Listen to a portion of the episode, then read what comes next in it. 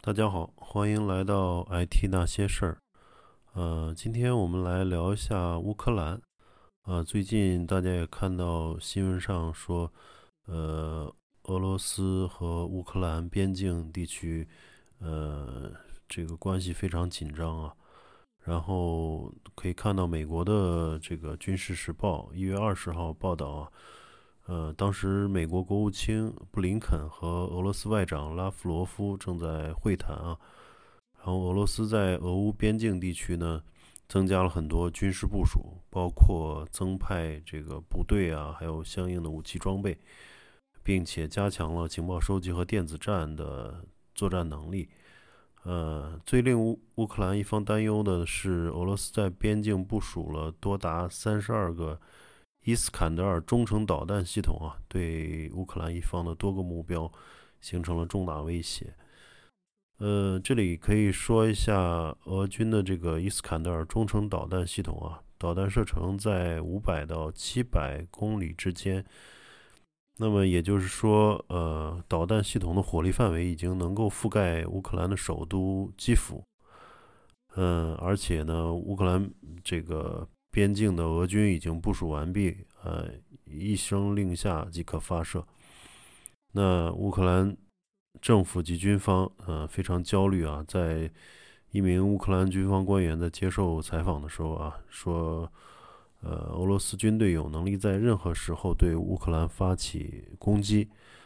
嗯，然后为了应对俄军随时开展的这个进攻啊，乌克兰军队的戒备也刚刚。进行了紧急的上调，然后最近就是昨天，美国有线电视新闻网啊，二十二日消息，呃，美国驻乌克兰大使馆发布声明，要求美外交使团成员及家属及侨民啊进行疏散啊，现在最短最短时间内离开乌克兰。呃，美国国务院发言人呢也释放出了这个紧急撤离的信号。呃，称美方正在制定彻底的应急计划，以应对乌克兰已经严重恶化的安全形势。啊，这可以看出来，就是美国已经在撤侨了。所以，呃，俄俄罗斯和乌克兰的这场战争呢，到底什么时候打响？打响是应该是，呃，属于这种一触即发的这种状态啊。那相比美国呢，乌克兰就当局啊更更更加紧张。就在美国呃宣布这个撤侨的之呃时候啊，乌克兰总统泽连斯基呃直接对美国国务卿布林肯通话，称美国大使馆的紧急撤侨行动啊是对当前局势的过度反应，过度反应。呃，意思就是说，呃，他不希望美国能够，呃，美国现在这个撤侨，呃，那眼看着这个俄乌边境形势呢处于剑拔弩张的状态，呃，他们乌克兰呢希望美国人尽量留在乌克兰境内啊，供叫供应时间啊。说白了就是战争战争一旦打响啊，就美国人先溜之大吉了的话。俄国俄俄罗斯人就呃军队就毫无这个投鼠忌器的这种呃感觉了嘛，就可以狠揍乌克兰了，嗯，所以现在乌克兰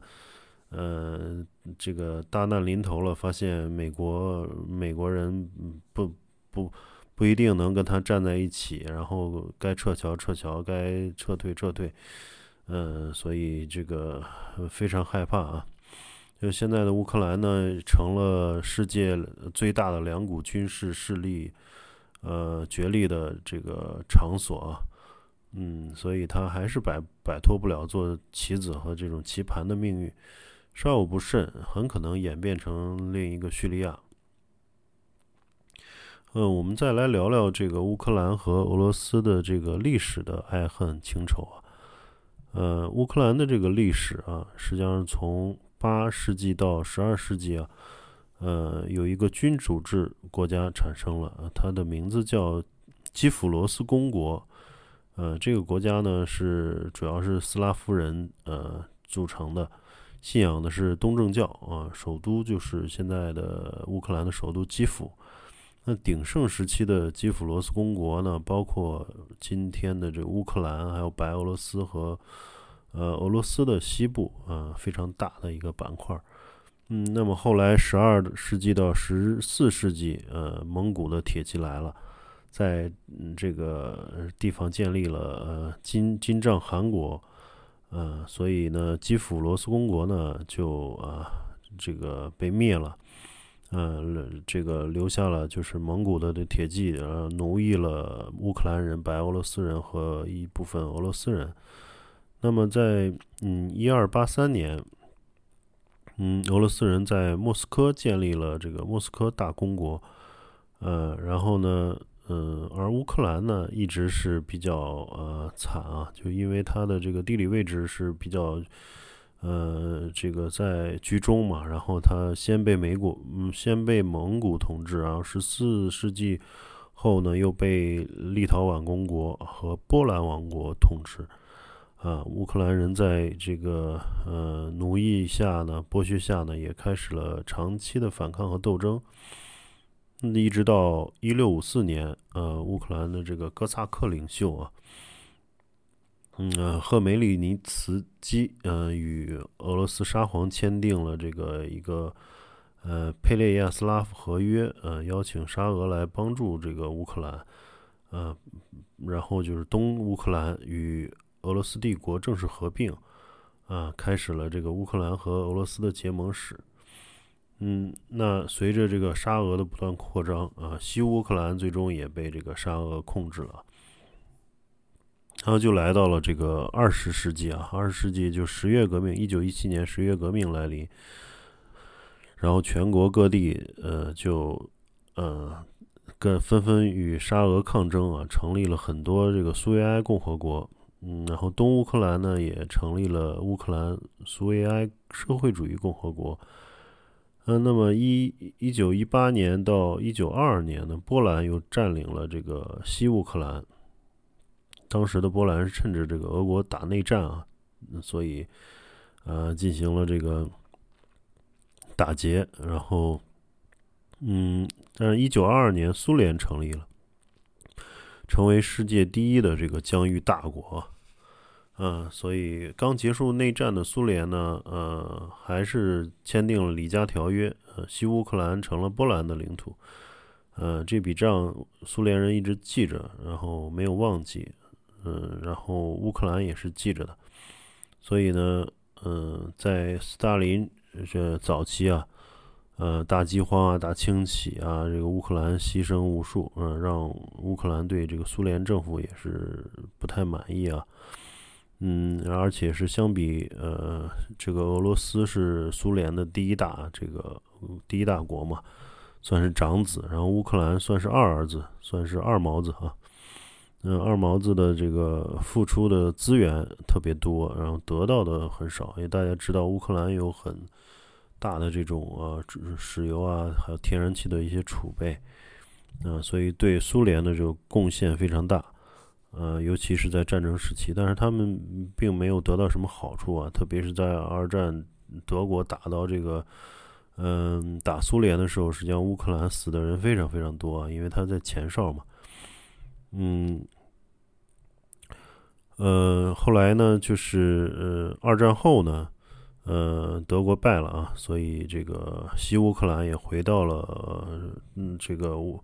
乌克兰的怀抱，然后乌克兰当然也是呃回到了这个在在苏联的怀抱，啊，因为这二战后呃整个这个是呃东欧局势啊，还有这个呃苏联周边的这个局势都发生了很大的变化嘛，啊，就大部分的国家都是在苏联的势力范围之之内，嗯，然后嗯这就一直到了这个呃后来嗯。嗯，这个一九五四年啊，一九五四年呢，呃，当时是赫鲁晓夫啊，把俄罗斯管辖内的管辖的这个克里米亚啊，在在这个黑海的呃边上的这个一个一个呃半岛送给了乌克兰，因为当时是呃，当时也是这个呃，呃，这俄罗斯跟乌克兰都属于这个苏联嘛。所，所以就是归谁都无所谓，反正是无非就是，呃，哪一个跟哪一个省来管一个这个，嗯，管这个岛半岛的的这个概念类似啊，所以这个给到乌克兰算是对乌克兰曾经付出的一个补偿吧。这段时间就乌克兰跟俄罗斯关系也都非常好，嗯，然后一直到一九八六年啊，切尔诺贝利是这个发生核泄漏啊，乌克兰这个受到了很大的这种损失啊，嗯，然后苏联呢，嗯，事故发生三天后，苏联才派了这个调查组啊。而且呢，在事故一周后，嗯，瑞典发来的这个消息呢，才让苏联政府开始重视。啊，苏联后来数个月，苏苏联派出了这个无数的人力物力，终于将反应堆的大火扑灭，啊，控制住了这个辐射，但是错过了第一时间的救助啊，造成了非常大的这个影响。整个这个随着呃随着这个空气的流动，整个这个东欧都。受到这种核污染的影响，嗯，那么对于苏联的这种，嗯，怎么说呢？消极的呃这个应对啊，包括不重视乌克兰的这种态度，啊，所以乌克兰在呃这个，特别是在切尔诺贝利事件之后，其实有很大的这种独立的呼声啊，啊，那么在苏联在一九九一年，嗯，大家知道就是这个。呃，这个呃，苏联这个庞大的这个帝国突然垮掉了，嗯，呃，解体了，然后各个共和国呢就纷纷独立，嗯，这个原苏联的这个在海外的这个财产啊、存款、外交机构啊、使馆都是被俄罗斯接收了。那么乌克兰呢，觉得自己是苏联的后儿子，受到了很多不公正的待遇。所以他嗯，再加上这个，嗯呃，这个我解体之后，就就苏联解体之后，乌克兰的这个呃呃，就就独立了嘛。独立了以后，他就考虑的是以前跟俄罗斯混也没混到什么啊太多的好处，嗯，然后他独立后其实经济也也也也不太好，所以他希望的这个呃计划就是加入欧盟，就是向西看了啊。加入欧盟，然后从经济上获得好处，然后加入北约，在军事上呢形成这个呃区域联盟，或者说被北约所保护。嗯，那么在这个情况下呢，嗯，俄罗斯就就不高兴了嘛，因为自己的原来的小弟现在要投入到敌人的怀抱。嗯，所以在二零一四年，从这个呃。在克里米亚就发发动了这种公投，然后把克里米亚给给夺回这个俄罗斯了。呃，从法理来讲啊，就当时的克里米亚已经属于乌克兰了。但是呢，苏联解体了，就是大前提不存在了。原来是大哥给小弟了一个半岛，嗯，现在呢？小弟这个分家出去了，那那当时送小弟的礼物也也就应该被拿回来，这是俄罗斯的一个思路啊。当当然拿回这个呃克里米亚也受到了很多这个西方的一些呃呃一些这个非常嗯多的制裁啊，然后导致这个现在俄罗斯也是经济上嗯损失也很大。但是因为克里米亚是。呃，是这个俄罗斯的黑海的出海口嘛，包括黑海舰队都是在这这里面去呃训练，所以嗯，丢掉这个克里米亚对俄罗斯来说是非常大的一个影响，相当于呃所有的这个俄罗斯的这种呃海军都只能在自家或湖里边玩了啊，没法去。通过黑海，然后到到达地中海，然后然后这个对欧美形成一些呃威慑力啊，这个这个是非常非常重要的。就是说，俄罗斯因为在北方，嗯，这个大部分这个地海域都冬天都有这个冻，然后都会冻住，那么它一直在需要一个这个深水的良港。那么在西边主要是这个呃克里米亚，然后在东边呢，现在就是嗯叫这个海参崴嘛，就是这个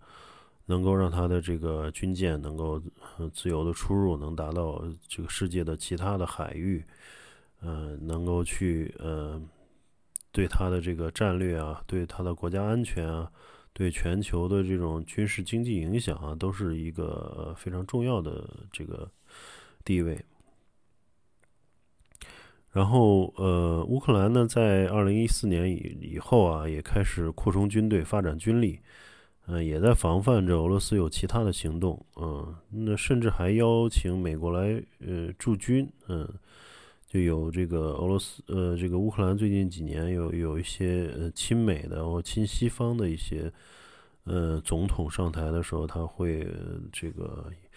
邀请跟北约走得越来越近嘛，邀请美国来驻军，但是美国没有敢啊，因为俄罗斯放话了，就是美国敢来俄乌克兰驻军呢，那俄罗斯就敢开打。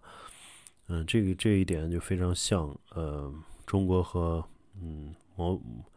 中国和我们这个某个省啊，这个关系非常像。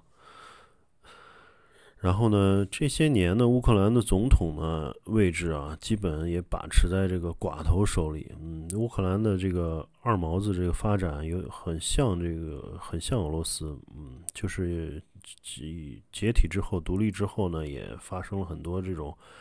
呃国有呃国有嗯国有资产的这种私有化。私有化的过程中呢，有很多。呃，高层的这种政府高官啊，然后一些呃利益群体，就通过这个，嗯，怎么说呢？就是呃私有化拿到了巨大的利益啊，就很多就到了少数的这种寡头的手里了。那么寡头手里边有了这个经济，有了这个钱以后呢，又要又去又希望去操控啊政治，陷入了一个怪圈儿。那么这次的总统选举，呃，选上来了一个呃总统叫泽连斯基，他是一个喜剧演员啊，所以就可以看出大家已经被这个嗯一群寡头被被呃这个统治国家已经非常不满了，不希望再嗯老是走这个老路啊，嗯，其实跟美国有点像，美国一老是找那种。纯政政客啊，最后大家也不满意了，干脆找一个政治素人，川普。呃，那么呃，乌克兰也是找了一个这个选了一个总统泽连斯基，呃，是个喜剧演员。嗯，大家原以为找一个政治素人能嗯有所改善啊，他结果上台以后才发现，他背后也是有寡头控制的，他的背后的是乌克兰的这个第二大富豪啊。所以还是没有逃过这个这个呃寡头的统治，呃，那么嗯可以说乌克兰的高层啊都在考虑自己的位置啊，要么就是自己捞一把钱，啊怎么想着去捞钱，然后要么就是自己所代言的这个寡头的这个利益啊，嗯，并没有真正考虑民众利益的这种总统或者总理。嗯，所以乌克兰在大国之间的这个生存空间啊，可能会越来越小。嗯，变成战场呢，也是有很大的概率啊。嗯，现在还还有这个很多说法，就是呃，乌克兰二零一八年说据统计已经成为欧洲最穷的国家。嗯，我看那个有些文章上说，嗯，乌克兰的这个呃一个月收入可能。低的呃只有这个九百或者到一千左右人民币，嗯，所以非非常经济非常差，而且物价也也在这个飞涨。那么，嗯，与此同时呢，乌克兰还是国际著名的这个代孕中心和欧洲最大的红灯区，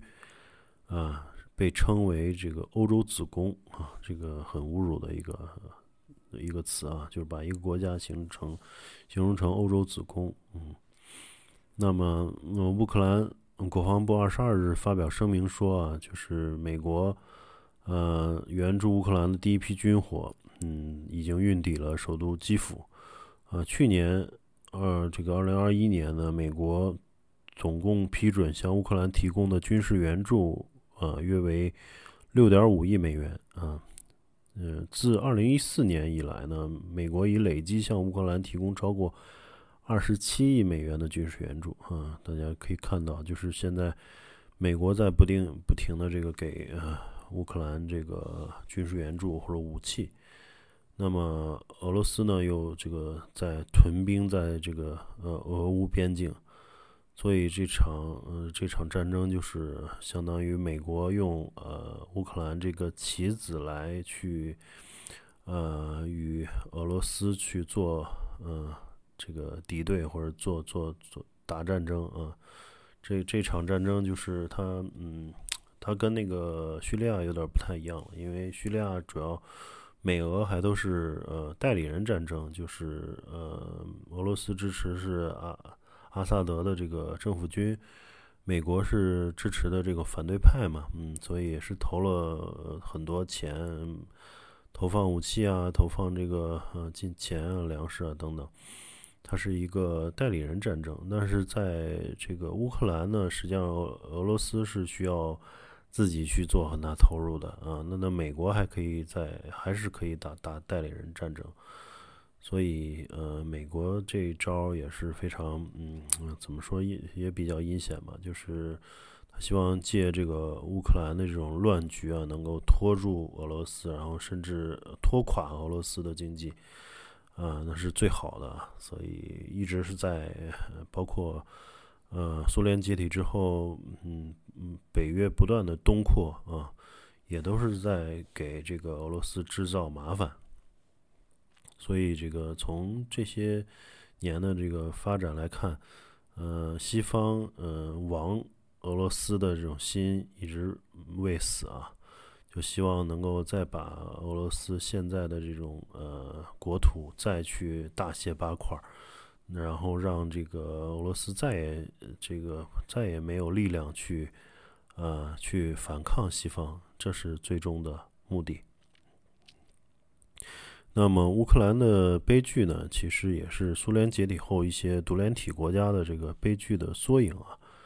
那由于这些国家的特殊的地缘意义和俄罗斯的这个特殊历史渊源。嗯，他们都成了俄罗斯和西方，包括美欧，嗯，在欧亚大棋盘上争夺的焦点。而这些国家的领导人呢，虽然嗯知道要利用这把双刃剑为本本国实现利益最大化，但成功者却寥寥无几啊。就是每个上台的总统都觉得，嗯，我可以在西方和俄罗斯之间，嗯，斡旋，然后取得最大的好处啊，两边拿，两边要，对。但是实际上很多就是呃，一旦这个平衡非常难，呃，这个掌握嘛，所以一旦有有所偏狭，呃，就会遭到另一方的这种打击，嗯，所以就很难真正的平衡，嗯，最终就造成了这个玩不好就玩成了这个战场，呃，玩成了一个。呃，这个街头运动频发的一个呃社会不稳定的一个国家的这种现状。好，那今天就先聊到这里，嗯，我们下期再见，谢谢收听。